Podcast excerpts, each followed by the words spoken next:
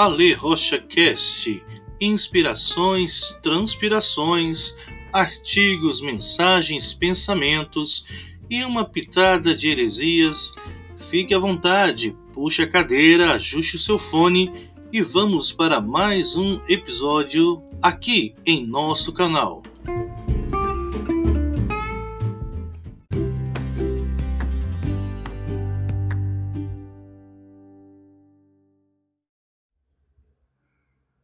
Eu estou procurando uma igreja para congregar. Então resolvi pedir conselho ao apóstolo Paulo para saber a qual eu devo escolher. Alô? É o apóstolo Paulo? Sim, é ele. A paz do Senhor Jesus. Amém, irmão.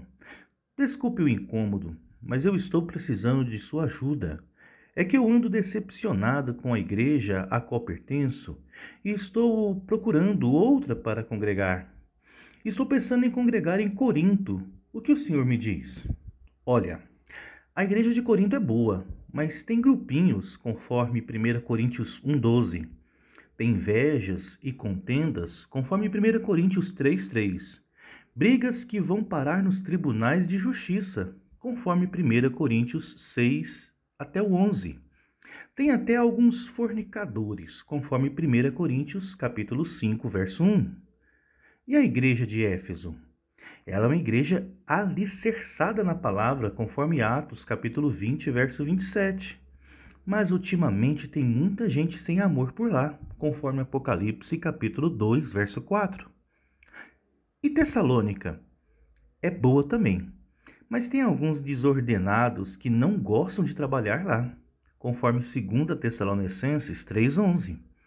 E se eu for para Filipos, Filipos até que é uma igreja boa, mas a irmã Evódia e a irmã Sintique se desentenderam e estão sem conversar, mas cantam todo o culto no coral do círculo de oração, conforme Filipenses 4:2.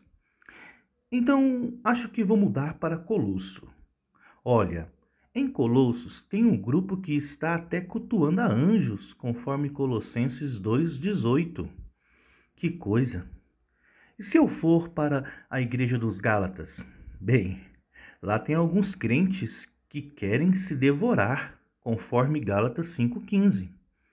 Não sabia que era tão difícil achar uma igreja perfeita.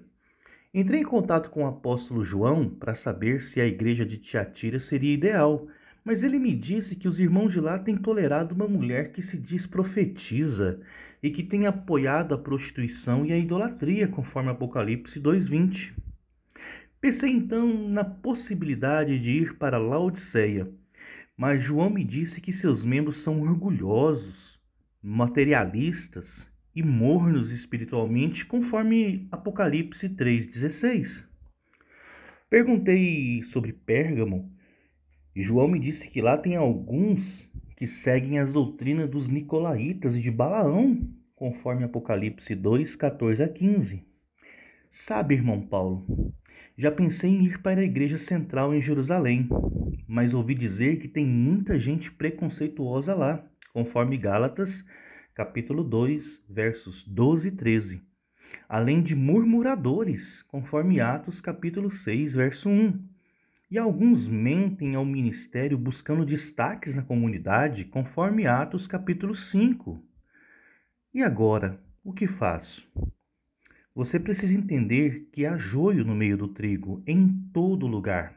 Muitos crentes são genuínos, mas estão em processo de aperfeiçoamento. Alguns mais maduros e outros ainda imaturos. Um dia haverá uma igreja perfeita, conforme prometido em Hebreus 12, 23. Mas nem eu e nem você poderemos entrar lá nesse corpo corruptível.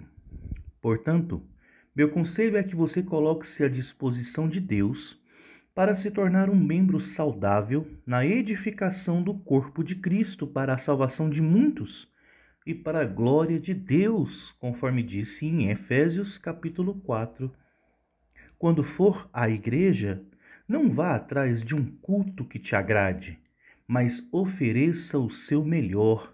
Se você fizer isso, o seu culto será perfeito, mesmo em uma igreja imperfeita. Bem, encontrei esse texto solto na internet e achei bastante interessante. Particularmente, penso exatamente da mesma forma. Cada culto, cada celebração é uma oportunidade de estarmos juntos celebrando e adorando aquele que venceu por cada um de nós. Hoje, dê o seu melhor, em nome de Jesus. Até a próxima.